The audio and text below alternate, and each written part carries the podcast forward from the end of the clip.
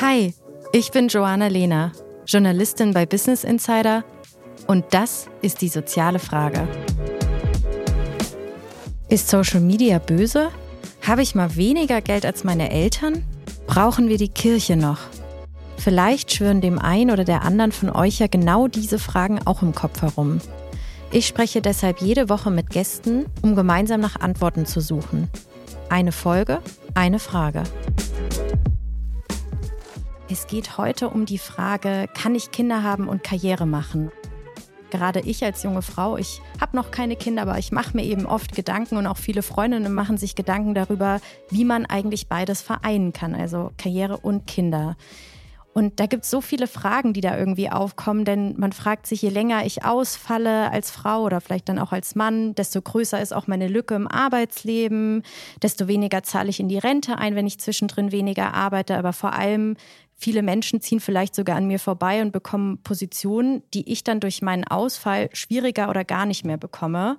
Deswegen die ganz große Frage, die da auch dahinter steht, ist natürlich, wie groß darf diese Lücke eigentlich sein? Kann ich trotzdem gut für mein Kind sorgen, wenn ich beruflich noch vorankommen möchte? Und das ist eben auch eine Frage, vor der Britta und Live standen oder vielleicht auch immer noch stehen.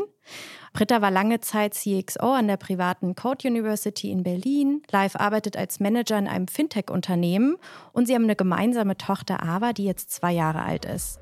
Schön, dass ihr beide da seid.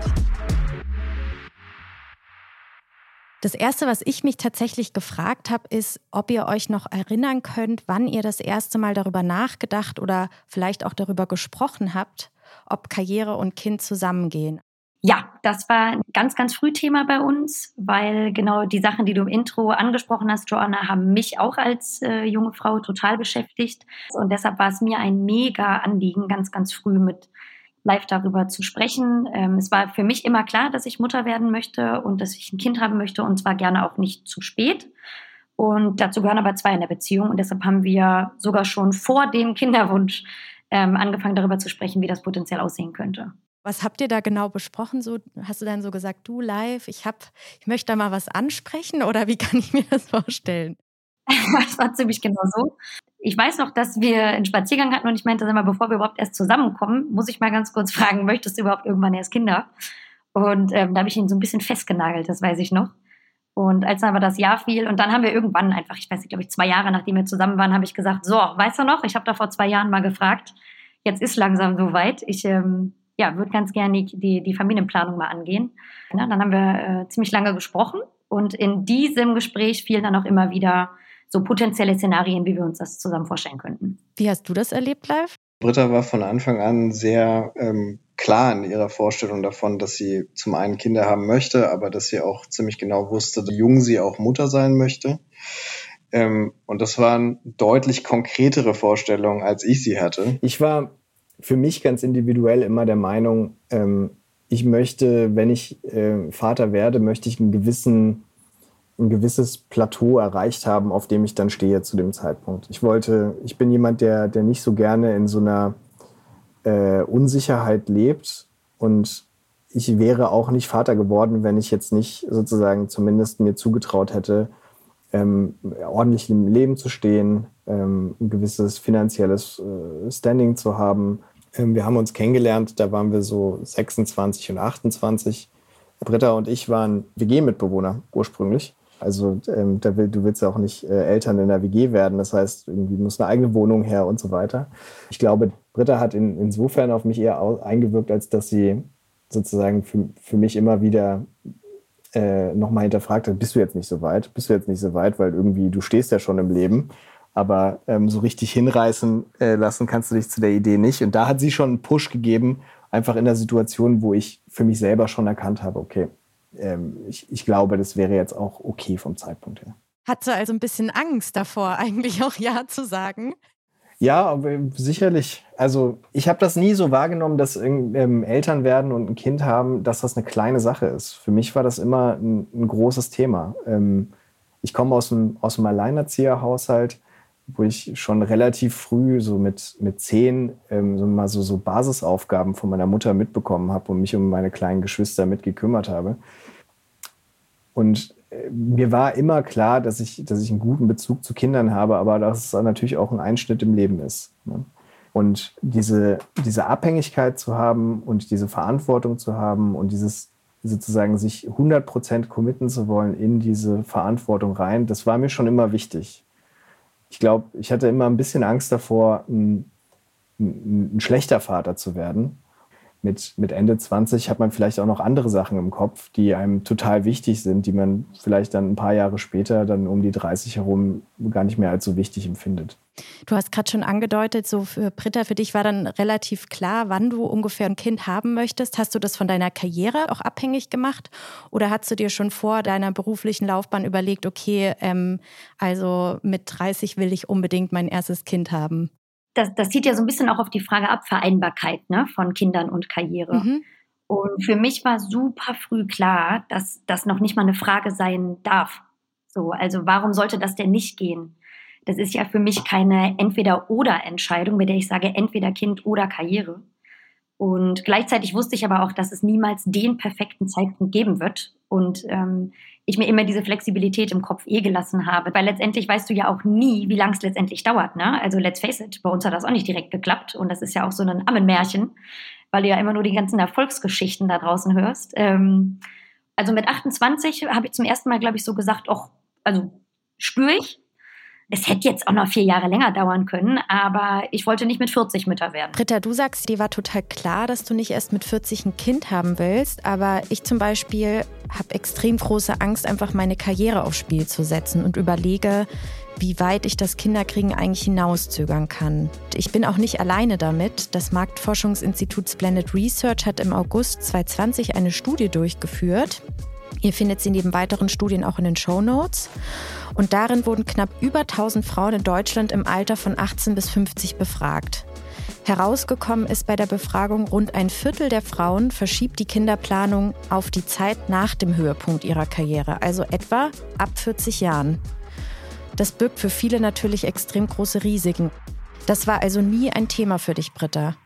Das war für mich wirklich nie ein Thema. Das, die, die, also die Schlussfolgerung, die ich daraus gezogen habe, ist, mit meinem Arbeitgeber zu sprechen, wie ich das dann gleichzeitig bei denen verwirklichen kann. Mhm. Wie hast du das gemacht konkret? Also war das auch bevor AWA kam? Also ich habe relativ früh immer mal wieder gefragt, wie sieht das denn aus? Und so richtig bewusst wurde mir das aber erst, was es eigentlich bedeutet, ein familienfreundlicher Arbeitgeber zu sein, als ich dann selbst schwanger war. Ne? Dann habe ich auf einmal festgestellt, oh krass, irgendwann muss unser Kind auch mal aus der Kita abgeholt werden. Und trotzdem sind unsere wichtigsten Meetings um 17 Uhr. So, und ähm, ich weiß noch genau, ich war 13 Wochen schwanger. Da bin ich mit Herzrasen zu, zu einem der Gründer gegangen und meinte, es ist soweit, ich bin schwanger. Und er hat gegrinst und mir ein High Five gegeben und meinte, überhaupt gar kein Problem, kriegen wir alles hin. So, und dann habe ich ihm, weil er von ich sehr vorbereitet waren, ähm, habe ich ihm so einen ganz groben Plan gegeben, wie ich mir das vorstelle wann ich zurückkomme und äh, wie Live und ich uns da aufgeteilt haben. Es klingt nach einem sehr ausgereiften Plan. Ähm, vielleicht kommen wir da auch noch mal genau an den Punkt zurück, wo ihr euch das auch diese verschiedenen Szenarien mal überlegt habt. Wie teilt ihr euch das überhaupt auch untereinander auf und wie handelt ihr das dann mit eurem Arbeitgeber? Weil es gibt ja tatsächlich wahrscheinlich immer wieder Punkte mit dem Kind oder mit Aber jetzt, wo man immer wieder neu verhandeln muss. Also immer wieder guckt, wie teile ich mir jetzt die Arbeit auf untereinander. Und ich glaube, so ein Punkt, also könnte ich mir jetzt vorstellen, korrigiert mich gerne, ist wahrscheinlich wirklich auch nach der Geburt, wenn man dann sich auch entscheidet, welches Elternzeitmodell man nimmt. Man kann ja pro Kind drei Jahre lang in Elternzeit gehen in Deutschland und ähm, da gibt es ja verschiedene Modelle. Einmal normal Elterngeldbasis, wo man 1800 Euro über ein Jahr bzw. 14 Monate bekommt, je nachdem, ob der Partner auch in Elternzeit geht. Dann einmal Elterngeld Plus mit 24 Monaten, wo man das Ganze quasi noch länger streckt. Vielleicht können wir da mal euch hinbeamen an diesen Zeitpunkt, als Ava auf die Welt kam und wie seid ihr da vorgegangen? Wie habt ihr euch da sozusagen den Plan gemacht? Kleiner Spoiler, es war auch ziemlich unromantisch. Also wir haben schon sehr früh angefangen, uns zu überlegen, okay, jetzt, jetzt sind wir schwanger, wir sind, wir sind sozusagen beide auch schwanger. Ähm, das wird, das wird uns beide betreffen. Was haben wir denn jetzt eigentlich für Vorstellungen? Was, was wollen wir denn eigentlich sozusagen für die Zeit unmittelbar danach, aber auch was passiert denn so in den nächsten zwölf Monaten? Können wir das irgendwie versuchen, mal auszusprechen? Ich finde es unheimlich schwierig, in zumindest meiner Lage, aber ich glaube, es geht auch vielen generell so, über einen Zeitraum, der so lang ist wie die nächsten zwölf Monate zu reden. Was wir gemacht haben, ist, wir haben uns die nächsten zwölf Monate angeschaut und haben so ein bisschen unsere Eckpfeiler gesetzt.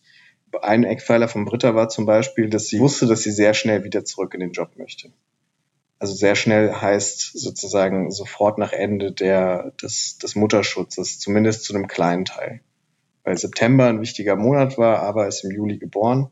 Aber auch, weil sie ein großes Bedürfnis danach hatte, einfach den Anschluss im Unternehmen nicht zu verlieren. Wie lange seid ihr jeweils in Elternzeit gegangen?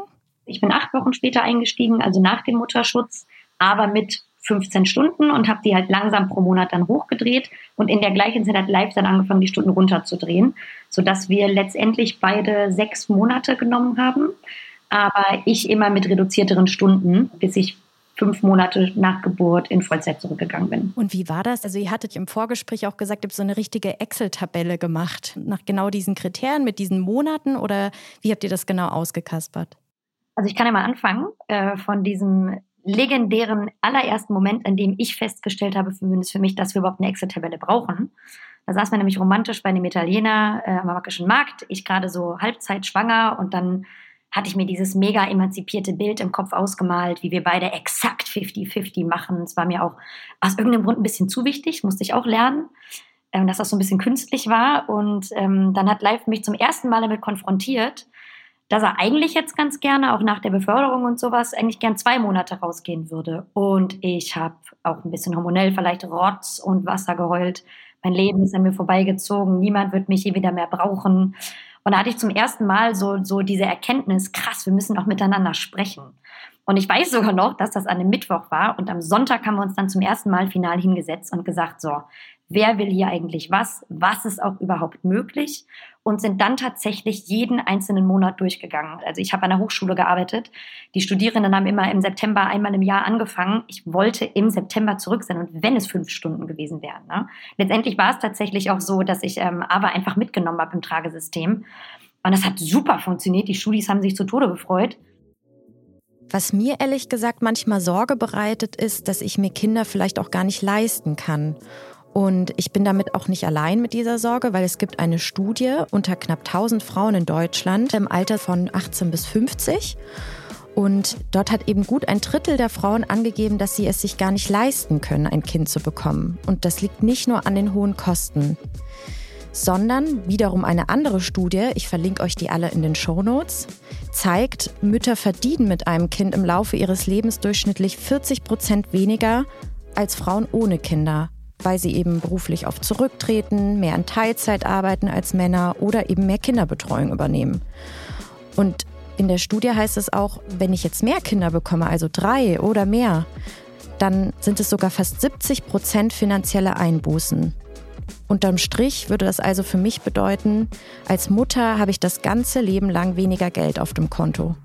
War das ein Gedanke, der bei euch in den Gesprächen eine Rolle gespielt hat, Britta und Live? Das war natürlich auch eine finanzielle Frage. Wir haben ja sozusagen laufende Kosten, die gehen nicht weg. Im Zweifelsfall erhöhen die sich. Und wenn du Elterngeld in Anspruch nimmst, dann reduziert sich natürlich auch dein Gehalt. Und das war mir zumindest wichtig, dass wir gewissermaßen Gefühl dafür haben, was das dann eigentlich bedeutet, wie waren das? Also gerade genau, da hast du einen voll wichtigen Punkt angesprochen, weil zum Beispiel ich habe mich mit meinem Freund auch darüber unterhalten, wie würden wir das theoretisch mal aufteilen, wenn es soweit wäre. Und seine Argumentation war, naja, also wenn wir beide gleich viel verdienen, dann können wir uns das auch auf jeden Fall gleich aufteilen mit der Elternzeit. Aber wenn ich mehr verdiene, dann ist es ja viel sinnvoller, wenn du länger in Elternzeit gehst. Und ich dachte so, okay, er ist eigentlich immer super gleichberechtigt, aber plötzlich geht es um Finanzen und um Geld. Und plötzlich verfallen wir irgendwie dann doch wieder ins klassische, ähm, in die klassische Rollenverteilung. Ist das bei euch auch so gewesen, dass ihr ungefähr gleich viel verdient habt und das deswegen nicht so eine große Rolle gespielt hat? Genau, also da, das, das war das große Glück. Wir hatten ja beide erst kurz vor der Geburt eine Beförderung bekommen. Das war, war ganz schön, auch ein bisschen aufregend, aber hat gut gepasst. Und das heißt, wir haben tatsächlich gleich viel zu der Zeit verdient, aber Live hatte die wesentlich höheren Ausgaben. Da haben wir auch angesetzt in der Diskussion und gesagt, so, was heißt denn das jetzt? Was ist denn das Bedürfnis überhaupt des jeweils anderen? Und geht es hier jetzt gerade wirklich um die 400 Euro, die man im Monat weniger verdienen könnte? Ich habe zum Beispiel in diesen Monaten dann auch in denen wir uns die Nanny geleistet haben. Das war ja auch wirklich Luxus. Wir haben halt trotzdem ja dann immer noch, also ich immer morgens um vier und live nachts gearbeitet, damit es trotzdem hinhaut Aber es war ja trotzdem auch ein Luxus und ich habe dann auch, wir haben Abstriche gemacht. Gab es da auch Konflikte? Also ich meine, jetzt klingt das so, ja, da gehe ich dann mal, dann geht der andere mal, ist eigentlich alles ganz klar abgesteckt. Das klingt so, als könnte man das eigentlich in zehn Minuten schnell mal über eine Excel aufschlüsseln und fertig. Nee, ja, nee, gar nicht. Das ist ein Wahnsinnsthema auch. Man denkt sich natürlich die ganze Zeit, okay, wie reichen wir jetzt das Kind nur hin und her? Wie teilen wir uns auf, um auch beide jeweils die Zeit mit dem Kind zu maximieren? Das hat natürlich dann auch schon dazu geführt, dass ich zum Beispiel manchmal morgen, also ich bin total die Frühaufsteherin, ich arbeite dann gerne super früh morgens, live eher bis spät nachts. Und da geht man dann auch schon an seine Grenzen. Und das war, ein, das war ein gutes Gerangel auf jeden Fall, das weiß ich noch. Wie kann ich mir denn so einen Tag dann vorstellen? Also es gab ja die Vor-Kita-Zeit. Nach der Kita war dann auch alles ein bisschen entspannter, ne? nachdem unsere Tochter aber dann in die Kita gegangen ist. Und davor hatten wir eine Nanny mit 20 Stunden. Aber ich habe teilweise zu der Zeit dann ja auch 30 bis 40 Stunden gearbeitet und live ebenso. Ne, und dann ist es einfacher Mathematik, dass man guckt, okay, es gibt so und so viele Stunden, die nicht von der Kinderbetreuung abgedeckelt sind. Unsere Tochter hat super viel geschlafen, das war gut. Und äh, wir haben es meistens so gemacht. Ich bin morgens aufgestanden, also ich bin gerne eine Zeit lang auch um 4.30 Uhr aufgestanden, habe dann den ersten Block gemacht. Live hatte eher so die Hauptarbeitszeit zwischen 9 bis 18 Uhr, aber dann halt genau abgeteilt, zwei Stunden Blöcke hier. Dann wissen wir schon, dann haben wir versucht zu prophezeien, wann das Kind schläft. Dann wurden da wieder Meetings gemacht und es war tatsächlich teilweise fast auf einer Tagesbasis, dass wir dann gesagt haben, so, wie sieht denn morgen aus? Kannst du vielleicht doch zwei bis drei machen? Ja, und so geht man jeden einzelnen Tag aus ich stelle mir das so vor, ihr habt das gerade beschrieben, ihr macht einen Plan und so weiter, aber wenn das Baby dann wirklich auf der Welt ist, dann ist es, fühlt sich das ja bestimmt nochmal anders an, weil man irgendwie vielleicht eine ganz andere emotionale Bindung hat. Man freut sich so extrem, will vielleicht doch irgendwie die Zeit, die man mit dem Baby hat, doch mehr genießen oder hat vielleicht sogar ein schlechtes Gewissen, wenn man früher wieder weggeht. Bei euch, wie habt ihr eure Pläne vielleicht nochmal abgewandelt oder seid ihr genau strikt bei dem Modell geblieben, ja, 50-50? Ich musste auf jeden Fall justieren, das, das weiß ich noch, weil ich in die geliebte Teilzeitfalle gerutscht bin, bei der man für 20 Stunden bezahlt wird, aber dann eigentlich doch 30 arbeitet. Und das fand ich irgendwann unfair und habe mit meinem Arbeitgeber gesprochen, habe gesagt, pass mal auf, ich mache es hier gerade eh, dann äh, würde ich ganz gern doch wieder meine Stunden hochdrehen. Und du, dann gab es Monate, in denen ich zum Beispiel da noch angefangen habe, mehr von meinen Urlaubstagen zu verwenden, weil die ersten Entwicklungssprünge kommen, die Zähne kommen, dann gibt's Koliken, Kinder sind ja auch keine Roboter. So, ne? Also du musst dich immer, dann, dann die erste Krankheit, das weiß ich genau, der erste Husten, wir haben beide eine Woche nicht geschlafen, so, ne? Wenn, wenn die halt so eine richtige Erkältung haben, das ist halt wild. Und da musst du flexibel im Kopf bleiben. Und da haben wir auch immer gesprochen, okay, wer nimmt jetzt gerade was? Sollten wir doch nochmal runterdrehen, haben das aber ganz oft mit Urlaubstagen oder Arbeiten am Wochenende oder sowas ausgleichen können, sodass halt immer jemand fürs Kind da war. Ich stelle mir das immer so schwierig vor, weil man ja immer zwischen zwei Welten switcht. Immer zwischen der Arbeit und dann hast du irgendwie das Kind und dann ist es vielleicht mal krank oder so. Wie macht man das denn? Hat man dann zwischendurch nicht manchmal das Gefühl, okay, ich werde gerade beiden nicht so richtig gerecht? Oder hattet ihr das nie? Also ich, ich kenne auf jeden Fall viele Eltern, denen das so geht. Ich hatte das, um ehrlich zu sein, muss ich wirklich sagen, nie. Ich fand das, um ehrlich zu sein, immer super angenehm, zwischen diesen von dir genannten Welten zu switchen. Mhm so, beide Welten haben so geile Aspekte und machen mich so glücklich und erfüllen mich. Das ist immer so, weil immer wenn mir die eine Welt, wenn ich da keinen Bock mehr drauf hatte, konnte ich in die andere zurück, so ungefähr. Also, Wie war das bei dir live? Also, ich glaube, man kann nicht verneinen, dass sich das im Alltag nicht wie eine totale Herausforderung anfühlt, das alles zu administrieren, dieses, dieses Modell. Ne? Weil Britta und ich mussten im Alltag, weil wir, wenn wir beide in Teilzeit waren, heißt das ja, dass wir beide sozusagen im Laufe des Tages halb gearbeitet haben und halb das Kind hatten und irgendwo muss ja diese, diese Übergabe stattfinden. Und das bedeutet dann schon, und das war ja noch sozusagen vorm Lockdown, als wir, ähm, als wir in äh, Teilzeit waren, dann musst du sozusagen, ist der eine im Büro, muss ganz pünktlich losfahren. Das muss dann auch alles klappen, damit du wieder pünktlich zu Hause bist, die Kleine abgeben kannst und der andere sofort losdüsen kann für im Zweifelsfall auch schon seinen durchgeplanten Rest des Tages. Aber manchmal haben sich die Welten ja auch so ein bisschen überkreuzt. Ne? Also du hast erzählt, dass du auch deine beruflichen Sachen irgendwie auch mit AVA parallel koordiniert hast. Wie hat das so funktioniert?